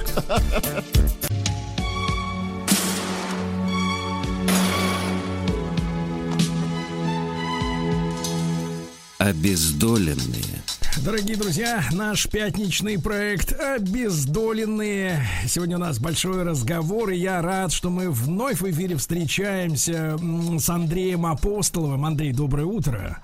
Сергей, приветствую. Здравствуйте, киноведом, помощником ректора в ГИКа. И сегодня у нас есть повод для разговора, большой повод для тех, э, кто не обращает внимание на год выхода фильма в прокат, а кто хочет посмотреть настоящее кино. Э, Мы отмечаем в эти дни 40-летие фильму «Сияние». И режиссер, о котором сегодня пойдет речь, это Стэнли Кубрик. Возможно, молодежь э, застала застала этого режиссера, э, э, так сказать, э, с фильмом э, широ- «Широко закрытые глаза», да, «Широко закрытыми глазами» с э, Томом Крузом и Николь Кидман, но на самом деле, конечно, главные свои работы, возможно, я ошибаюсь, и, может быть, э, э, наш уважаемый, э, так сказать, э, наш докладчик имеет другое мнение, но тем не менее, мне кажется, главные работы были сделаны до этого, этого шедевра, да, своего времени, и м, вот э, хотелось бы начать вот с какого вопроса, Андрей. Дело в том, что а, когда а, обычный человек заглядывает в какую-нибудь справочную систему, да, он видит, что сразу же, сразу же обращают внимание на э, то, что э, Стэнли Кубрик э, внедрялся в кинооператорскую работу, да, и некоторые его приемы, да, авторские, они вот как бы вот вылезают на поверхность, хотя обычно мы э, привыкли видеть режиссера в отдельно стоящем кресле с надписью режиссер или Михалков, два варианта, Э, вот, ну и соответственно оператор это уж вот как бы он там сам сидит там где-то со своей камерой и колдует. Насколько вообще это нетипично, чтобы режиссер еще и говорил, как снимать надо к оператору? Ну, вы знаете, поскольку Кубрик, несмотря на свое долгое сотрудничество с голливудскими студиями, несмотря на признание э, в Америке, да, все-таки был режиссером авторского кино с большой буквы, да, то есть как раз человеком, который относился к камере как к ручке или как к перу или как к кисти, и поэтому, ну, э, как бы считал, что ему все кинематографическое пространство подвластно, вот, то, конечно же, он э, ну, совершенно доминировал на съемочной площадке, и любой кадр, причем с какой-то невероятной, иногда даже, как вот многим кажется, психопатологической скрупулезностью, эти кадры выстраивал. Но я бы, на самом деле, генеалогию вот такого подхода к съемкам возводил даже не к операторскому опыту, который у него действительно был в начале карьеры, а к э, опыту фотографическому.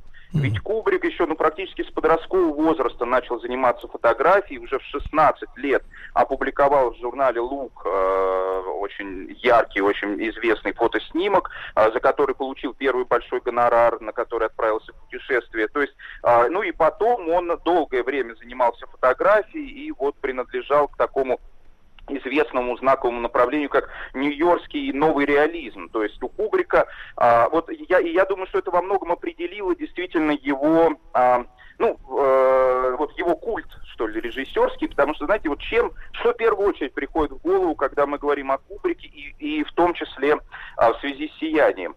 Я думаю, что нету больше режиссера а, в истории мирового кино, как бы громко это ни было сказано, а, которому бы удалось найти столько законченных, канонизированных в итоге в массовой культуре кадров, образов. Вот знаете, вот мой сын, например, э, ему всего 9 лет, он еще не видел «Сияние» и не видел э, другие фильмы Кубрика, но я уверен, что где-нибудь отголоски, где-нибудь в рекламе в интернете, где-нибудь в мультфильмах, да, потому что Кубрика бесконечно пародируют, именно, э, ну, и даже до него доносились, а пародируют именно из-за того, что вот такие законченные, сразу врезающиеся в память образы, да, и это, конечно, э, выдает в нем вот этот фотографический опыт. Ну, то есть, да, если мы пройдемся по сиянию, э, мальчик на велосипеде в этом бесконечном коридоре, заливающийся кровью э, вестибюль отеля, про голова Джека Николсона вот в этом дверном э, проеме, да, в этом дверном отверстии и так далее. То есть это все э, очень легко запоминается. И Кубрик очень точно вот эти завершенные кадры, завершенные композиции чувствовал. Вот это очень необычная история, потому что, понятное дело, там знакомы с... Э, мы, мы все, наверное, в той или иной степени знакомы, да, с работами и фотографов, и операторов. Вот, как правило, замечаю, что хороший фотограф, да, с, э, с камерой, где движущееся что-то происходит, да, не сразу управляется, и наоборот. А здесь какой-то выдающийся такой многостаночник. Мне, мне, знаете, даже это напоминает какой-то вот, знаете, как будто э, пробился росток средневекового какого-то деятеля, когда было принято быть и анатомом, и художником, и поэтом, и немножко математиком, и еще химиком, ну, в общем, всем сразу. И, и, и он как бы вот действительно, вы правы, да, воспринимал э, ответственность, вернее, я хотел сказать вот так, ответственность за весь фильм, потому что очень часто от режиссеров же слышишь, да, ну, как можно отвечать за фильм, если вон там 80 человек на площадке, и еще там монтажеры и прочие. Не, я просто режиссер, говорят. А тут, видишь, как бы авторский проект, продукт, как это не сложно. Андрей, Андрей Апостолов, киновед, э, помощник ректора в ГИКа с нами. Сегодня мы о Стэнли Кубрике говорим. Ну вот с какого первого значимого фильма тогда мы начнем сегодня такую ретроспективу нашу родийную? Ну, наверное, э, хотя мне кажется интересными и ранние опыты, опыты в жанре фильма «Нуар», э, фильмы Кубрика «Поцелуй убийцы» и «Убийство», но вот настоящий Кубрик, как бы э, такой уже значимый, статусный Кубрик, начинается, конечно же, с фильма «Тропы славы».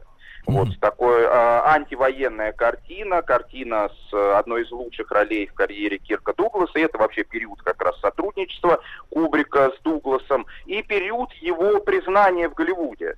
То есть вот это десятилетие середины 50-х до середины 60-х, это время, когда Кубрик отвоевывал себе вот этот самый статус да, уважаемого режиссера, режиссера, а, чьих новых проектов ждали, и потом через уже некоторую такую скандальность а, Лолиты и доктора Стрэнджлова он в этом статусе состоялся, а нужен он был ему только для того, чтобы ко второй половине 60-х оказаться абсолютно независимым, как бы неподсудным да, режиссером. И, конечно, «Космическая Одиссея-2001» это уже фильм, который создает человек, э, ну, на самом деле безразличный, во-первых, какому-то студийному диктату, да, и в каком-то смысле даже э, безразличный к зрителю. Вот, не то чтобы э, Кубрик, Кубрика не интересовал зрительский успех, нет, он, конечно, на него рассчитывал, и когда этого не случалось, э, это действительно, ну, было, было для него большой досадой, но здесь э, уже «Космическая Одиссея» показывает, что Кубрик не собирается подыгрывать зрителю, да, не, соб- не собирается играть с ним в поддавки, что для американского кино, особенно американского кино того времени, ну, вообще не характерно. То есть не нужно тоже забывать, что американское кино 60-х, э, оно еще все-таки довольно пуританское. То есть 70-е годы э, его раскрепостили, но когда Кубрик снимает очень целомудренную, даже в сравнении с романом Набокова «Лолиту» в начале 60-х, в Америке это был большой скандал. И снимал он фильм специально в Великобритании, потому что сомневался, что в Америке вообще удастся с ним запуститься. А, Андрей, а что да. вы лучше себе представляли? Ну вот э, для нас, э, э, ну, людей нашего возраста, условно говоря, там плюс-минус 25 лет, вот, а ощущение, что вся, ну, говоря по-древнерусски, вся срамота, она идет из Америки. Ну, то есть весь разврат, давайте такими, таким формулируем, разврат, голые девки, вот порнография отъявленная, все идет оттуда. И вдруг вот это слово пуританство, да, Америка, запрет портрет Стэнли Кубрика. Вы понимаете, в чем вот как бы механика-то вот этого чуда какого-то? То есть, с одной стороны, пуританство, с другой стороны, прет и прет, понимаешь, как и каша из кастрюли.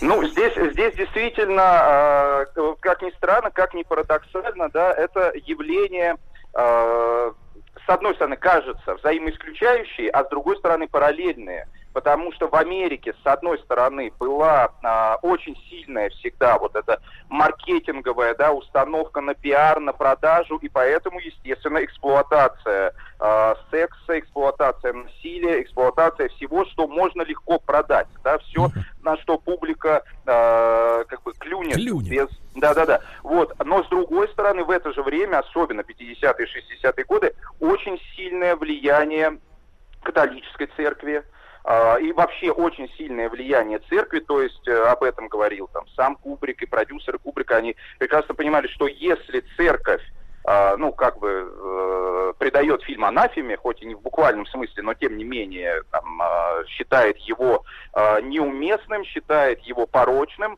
то это играло в то время ну, серьезное влияние на общество, и люди просто могли не пойти, вот исключительно из-за того, что церковь э, высказалась об этом фильме неодобрительно. Ну и были, конечно же, и внутри Голливуда свои тоже кодексы, свои э, цензурные а, инструменты, и поэтому, ну, вспомним, да, вот мы говорим сейчас про Кубрика, ну а ведь до Кубрика и параллельно с Кубриком сколько режиссеров, а, вот как раз таких ярко выраженных авторов, Орсон Уэллс, Чарли Чаплин, а, Джозеф Лоузи, они просто перебирались в Великобританию, потому что и политический климат в Америке с этой охотой на ведьм, и вот это давление церкви, да, они, ну, достаточно такую тушную атмосферу создавали в 50-х, начале 60-х.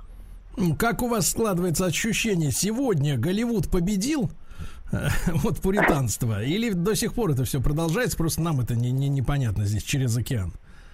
А, ну, я думаю, что просто сегодня, в принципе, мы живем а, в ситуации, когда, а, может быть, тоже позволю себе такое глобальное обобщение, но я думаю, что фильмы вообще уже не играют такой роли. Может быть, я об этом говорю с некоторой горечью, да, но вот в общественном пространстве, в общественном сознании, что ли, или даже с точки зрения Кубрик бы тут нас поддержал, будучи убежденным фрейдистом, с точки зрения влияния на какое-то коллективное бессознательное, фильмы уже такой роли не играют. То есть вот когда мы, мы можем вспомнить э, на примере того же Кубрика скандал после выхода «Заводного апельсина», когда в Британии началась, ну, называя вещи своими именами, настоящая травля, и никто не обращал внимания на художественные достоинства или, напротив, недостатки картины, а все газеты, все критики писали только о том, что, ну, вот теперь этот фильм спровоцирует волну преступности, волну вот такого молодежного э, насилия, да, и Кубрик был вынужден, это беспрецедентный тоже акт, э, и тоже говорит и о его характере, о его статусе,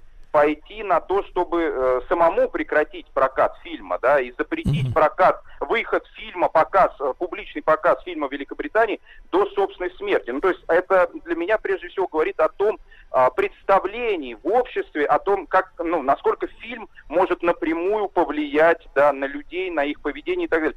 Сейчас я думаю, что учитывая информационный поток, учитывая наличие интернета, телевидения и так далее, ну, просто э, уже удельный вес, что ли, фильмов э, не, не такой, чтобы действительно опасаться вот каких-то глобальных социальных последствий. И, может быть, поэтому мы сегодня и не воспринимаем режиссеров вот э, тоже в таком с таким придыханием, с таким трепетом, как мы говорим о Кубрике, да, потому что Кубрик это все-таки какая-то священная корова, и когда мы говорим, мы понимаем о том, что этот человек имел какое-то непосредственное воздействие на умы, да, или на представление людей, просто, ну, а, на, на, на мировоззрение людей, да, а сейчас, ну, думаю, что уже мало о ком из режиссеров можно вот так говорить. А, Андрей, да. вот вы упомянули фильм Троп, Тропы славы, да? И там же Керк Дуглас, правильно? Да, да, да. И, да. и, и там, там целая ведь происходила такая эпопея взаимоотношений реальных между, э, так сказать, нашим героем, да, и этим, uh-huh. этим актером, да. В конце концов, я так понимаю, э, Дуглас даже назвал э, товарища Кубрика талантливым дерьмом.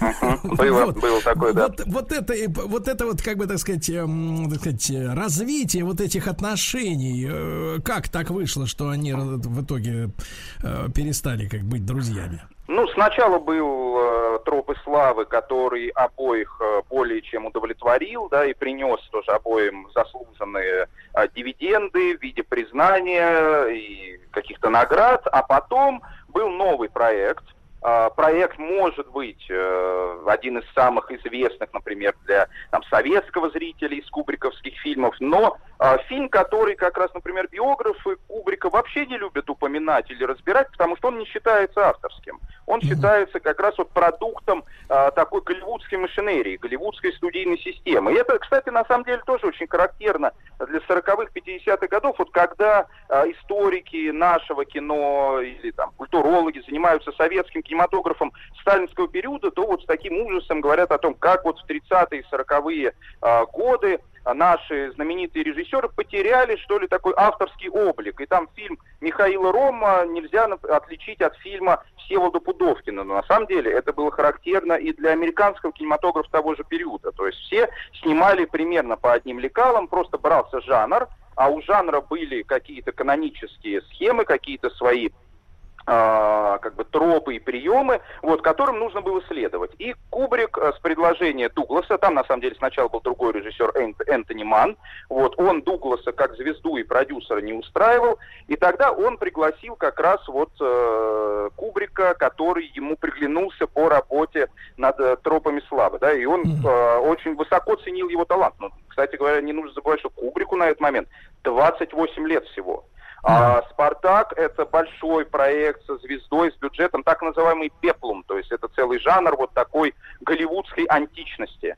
Да, то есть это, соответственно, это большие денежные вложения. И 28-летний режиссер, чей фильм «Тропы славы», да, был высоко оценен, но все-таки казался тоже таким нестандартным, не очень жанровым и там в линейку военных фильмов не очень э, вписывался. Вот все это казалось таким очень рискованным шагом. В итоге Кубрик согласился, в итоге фильм получился и имел э, грандиозный успех, э, четыре Оскара и ну такое а, опять же, какую-то солидную прессу, после которой Кубрика уже в ну, ремесленных способностях Кубрика никто не сомневался, с одной стороны, это было важно, что он отвоевал для себя вот это право, вот эту уверенность да, э, в собственных силах.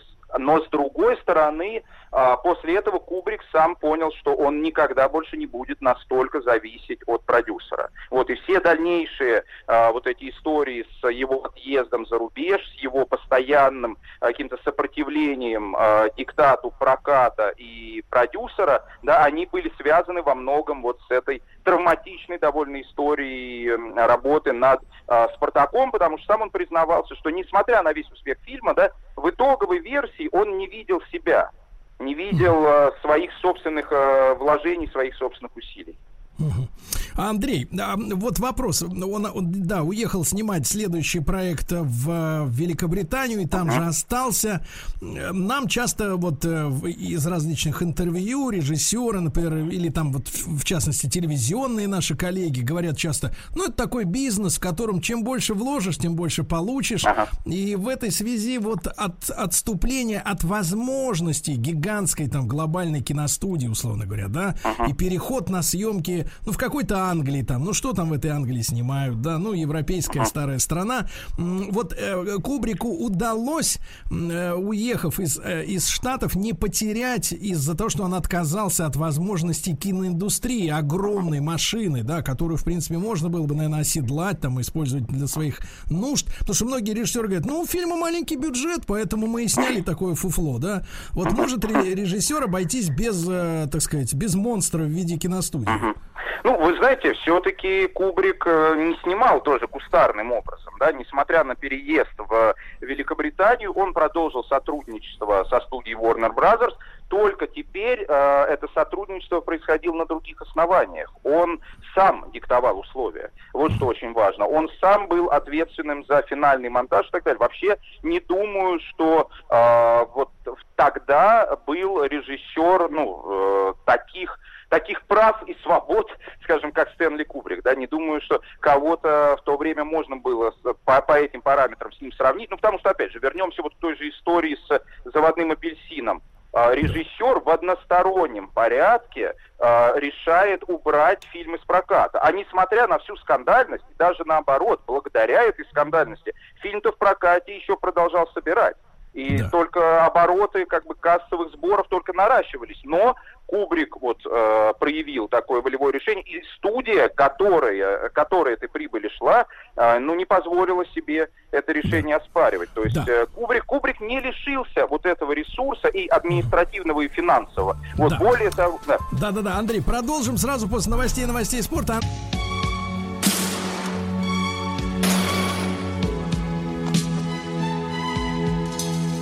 Обездоленные. Мы возвращаемся в наш проект «Обездоленный». Андрей Апостолов, э, киновед, помощник ректора в ГИКа, по-прежнему с нами. Еще раз, Андрей, вам большое спасибо, что вы для нас находите ваше время.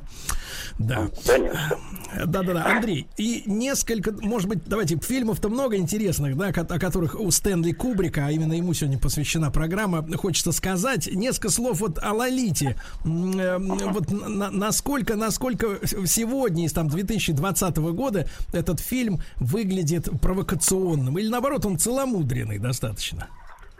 Да нет, конечно, я думаю, что с точки зрения сегодняшнего зрителя э, выглядит он весьма целомудренно. И хотя, хотя при этом, да, мы понимаем, что а, вот такие режиссеры, как Кубрик или Хичкок в конце 50-х, начале 60-х, они как раз из-за того, что нельзя было обращаться к такому буквальному, да, экранному эротизму, они иногда просто создавали такую атмосферу, ну, какую-то а, энергетическую заряженность, да, кадра, и все-таки ощущение вот э, вот этого волнения, да, сексуального в фильме, безусловно, присутствует. Хотя при всем при этом, говоря о Лолите, я лично солидарен со многими а, поклонниками творчества Кубрика и считаю, что может быть, вот уже для такого зрелого Кубрика, Кубрика а, автора, да, это, и, может быть, это и самая не- неудачная картина. И мне кажется, что если, если вот мы так э, будем считать, то в этом есть и своя закономерность. Ведь Кубрик, вот мы с одной стороны, я постоянно подчеркиваю, да, что он такой автор с большой буквы, действительно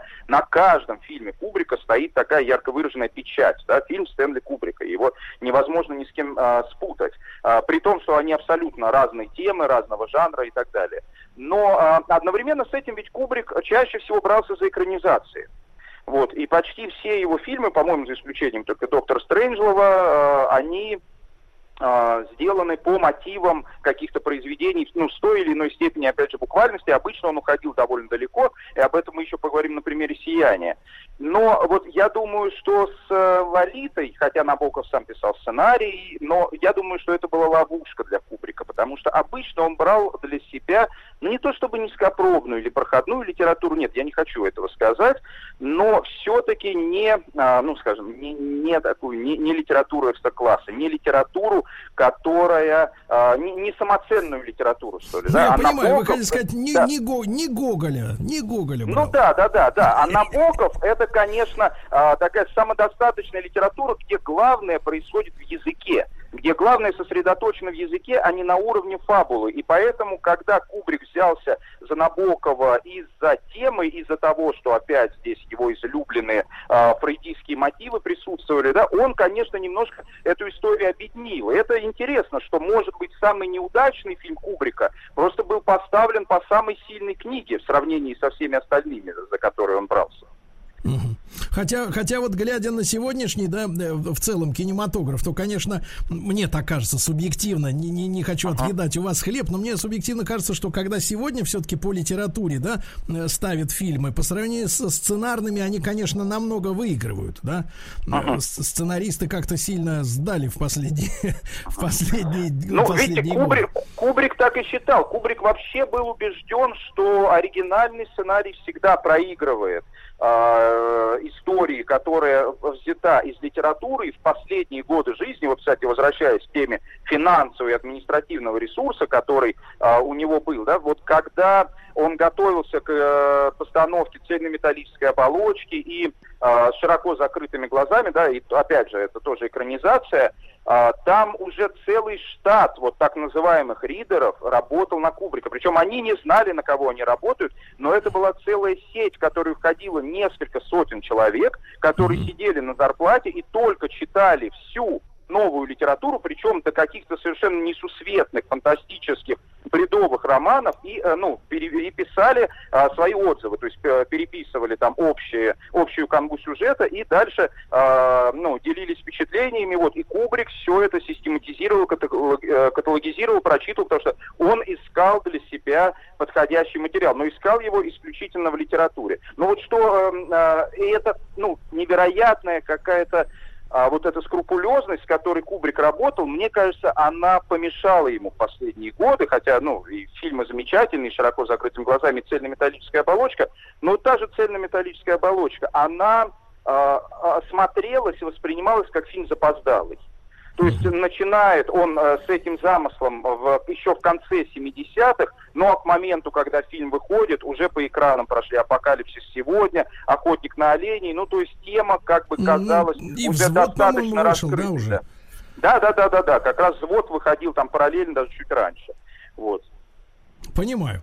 А, Андрей, стоит ли остановиться на космической Одиссее? Э, В принципе, э, она называется фильм «К- Космическая Одиссея. Он э, 2001 года. Мы уже в 20-м. Насколько? А Кубрик хотел снять именно же фантастику, да, я так понимаю, такую хорошую, хорошую фантастику. Насколько сегодня вот этот фильм интересно смотреть не с точки зрения, как это снято, а вот именно просто по, по самому произведению, если судить? А, мне, ну, для меня лично «Космическая Одиссея 2001» это вот один из фильмов э, конца 60-х годов, которые тоже поделили кинематограф на до и после.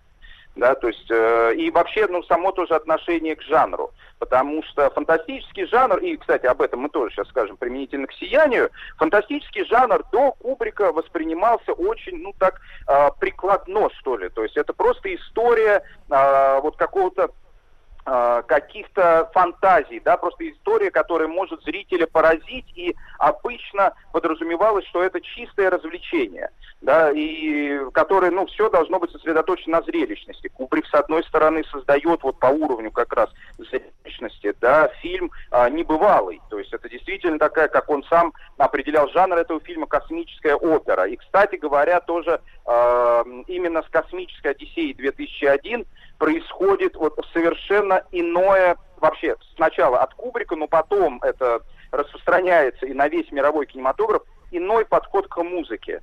Да, отказ от иллюстративности и то, как Кубрик работает с классикой, то, насколько а, музыкальный ряд, музыкальные композиции встраиваются, вот, собственно, в содержание фильма, да, такого до него не было. А здесь, ну, я думаю, опять же, как и с любым фильмом Кубрика, человек, который однажды смотрел «Космическую Одиссею», как бы он к этому фильму не относился, все равно вот эти образы вальса, да, космического, вот этих э, кораблей, да, и, или к- кадров под э, «Так говорил Заратустра», кстати, совсем не случайно именно эта композиция, потому что а, Кубрик был не только фрейдистом, но еще и ницшеанцем. И вот здесь позволю себе тоже такое отступление лирическое. Вот эти два автора ведь тоже неспроста у Кубрика, да, и неспроста он всю жизнь вот так на них ориентировался, оглядывался, там, например, в момент работы над «Сиянием» он специально вместе со сценаристом а, перечитывал одно из эссе Фрейда, потому что а, ведь Фрейд и Ницше, чем они а, объединяются? Ну, мало того, что это, конечно, два философа, которые больше всех повлияли на модернистское искусство начала 20 века, а,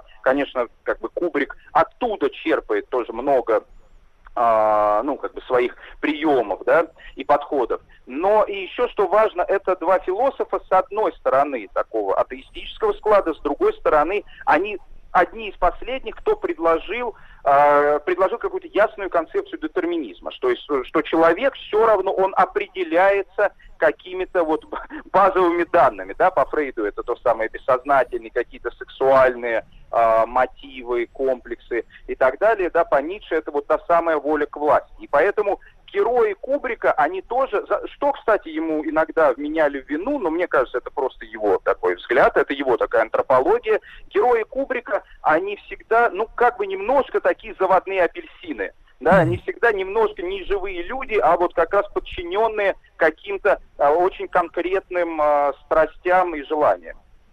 Но он, он в это, это, этим образом указывает и обычному человеку на то, как, э, как все устроено вокруг, как вы думаете?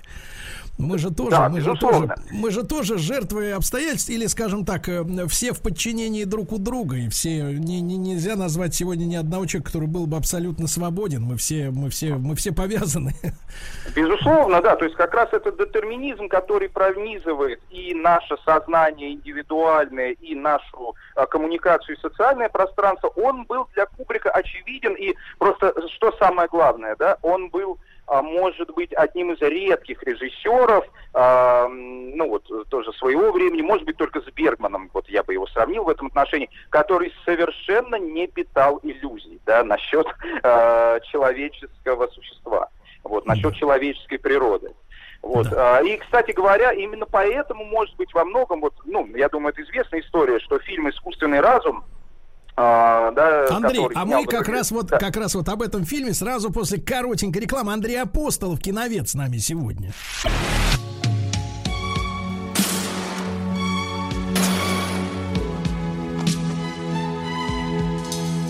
Обездоленный. А, Друзья мои, на полусловие Андрея Апостолова прорвал, пр- прервал, прервал. Прошу, да, прошу, да. Да, ну, возвращаясь вот к фильму «Искусственный разум», который, конечно же, фильм Спилберга, но я думаю, это известный факт, что он не просто так посвящен э, Стэнли Кубрику, потому что Кубрик как раз много лет этот сюжет разрабатывал, его всегда вот это а, тут- тут вот этот дуализм человека и механизма, да, интересовал, это появляется и в «Заводном апельсине», и в «Космической Одиссее», и, э, но вот Кубрик сам ам, передал э, этот проект Спилбергу, потому что, ну вот, как многие считают, и я с этим мнением солидарен, потому что на момент вот уже развития этой истории проект э, для Кубрика э, стал, ну, как бы, что ли, слишком сентиментальным. То есть там а, много такой сказочности, которая а, Кубрику была неорганична. При том, что он сам к сказкам обращался. И, кстати говоря, а, он считал, что в основе вот эм, сияния как раз лежит сказочная традиция. Не случайно там даже есть какие-то намеки. Вот вспомним, там, ну, когда уже с топором Джек Николсон, да, преследует свою семью, он как раз, э, ну, сам себя видит таким серым волком, который сейчас нападает на жилище поросят, да, но Кубрик вот э, очень э, вдохновлялся сказками и мифами, но видел там как раз вот какой-то такой первозданный ужас, да, не вот эти прекраснодушные истории, которые нужно рассказывать детям, поэтому для Спилберга вот искусственный разум показался более эм, органичным, более естественным, а если говорить про Кубрика в этом смысле, его отношение вот к мифологии, к э, религии, к сказкам, то он как будто бы немножко даже похож на Алекса из «Заводного апельсина», который в одном из эпизодов признается, что вот когда э, он находился там на лечении, ему дали читать Библию, его захватывали эпизоды сражений, да, ну и там, например, какие-то сцены Содома и Гаморы. И поэтому не случайно в э, искусственном разуме появляется так называемый Красный город, который, конечно, аллюзия вот на эти библейские э, города порока. Вот и Кубрик как будто тоже он очень вдохновлялся вот этими мифологическими и сказочными, ну такими архетипическими, очень архаичными историями, в которых есть вот такой первозданный ужас. Андрей, а является ли правдой, не могу не спросить, потому что наверняка наши пытливые слушатели, они помнят о каких-то таких моментах, просачивающихся иногда э, вот на тему сказочности одновременно. А, э, Действительно ли Кубрик э, занимался сотрудничеством с НАСА, чтобы доснять необходимые, как бы так сказать, качественные, качественные кадры в павильоне, так сказать, высадки э, астронавтов на Луну, потому что, ну, как объясняют, ну, по понятным причинам, конечно, невозможно на Луне было быстро соорудить хорошую киностудию, поэтому пользовались, пользуясь маленькими кинокамерами, такими домашними, такими, да, вот, а Стэнли, э, Стэнли, значит, взял и профессионально все это, так сказать, еще сбацал. Э, Я в каком ключе хочу спросить? Э, э, У меня вырисовывается образ такого человека, который сам диктовал условия, что ему делать, да? Вот. А тут как бы стопроцентный заказ. То есть э, в чем, как говорится, тогда творчество, если надо сделать э, конфету для чужого дяди?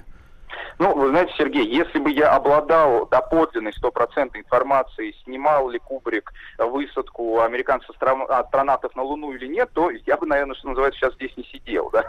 То есть доподлинно, доподлинно это никому не известно. Если это было, то, конечно, это все под, под спудом грифа секретности, я думаю, никогда оттуда не выйдет. Но, а, опять же, для меня это интересно, вот как, да, сама легенда, а, потому что вот ни об одном другом режиссере, я думаю, этой легенды сложиться не могло. А здесь Кубрик, конечно, он дает для нее повод. То есть, с одной стороны, параллельно с э, покорением Луны он снимает космическую Одиссею, поэтому тоже напрашивается, что именно он кандидат.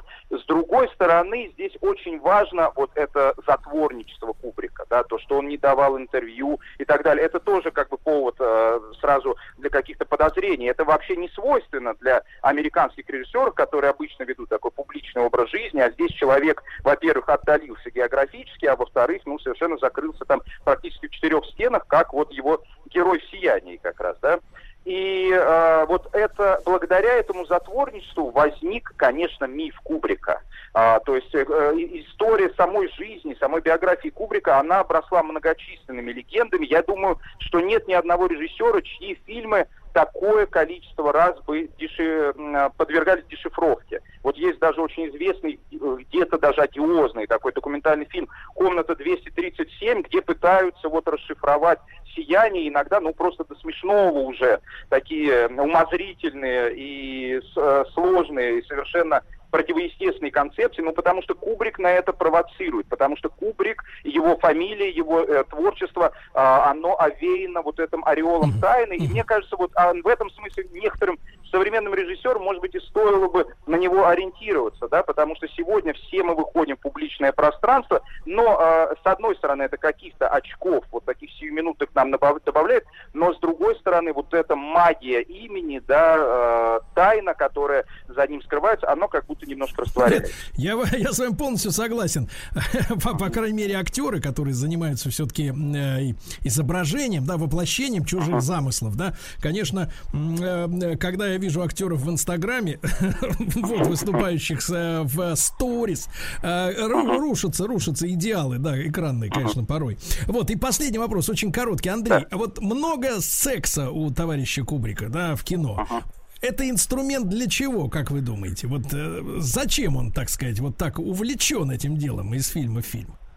Ну, вы знаете, с одной стороны, это чистая прагматика работы со зрителем. Кубрик был этому не чужд, и рекламой всех своих проектов занимался самостоятельный, честно говоря, был в этом а, не менее гениален, чем а, в самой постановке в режиссуре, потому что вот, э, ну, заводной апельсин, да, это mm-hmm. все эти образы, они до сих пор циркулируют везде в массовой культуре. Ну, то есть, это, с одной это стороны, это крючок, да, крючок. Да, но с другой стороны, конечно, для Кубрика, опять же, секс и сексуальность как таковая, это прежде всего элемент человеческой природы, а для него инструмент анализа человеческой природы.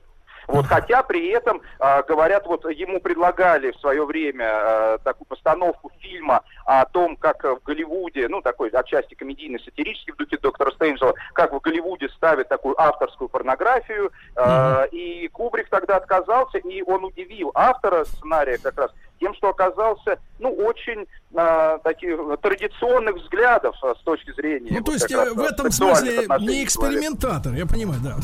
Да. это хорошо, это хорошо. Андрей, огромное спасибо за очередную нашу беседу. Андрей Апостолов, э, киновед, помощник ректора в ГИКа, был с нами сегодня. Э, Стэнли Кубрик и 40 лет фильму «Сияние». Вам хороших выходных и до понедельника, да, товарищи. Еще больше подкастов на радиомаяк.ру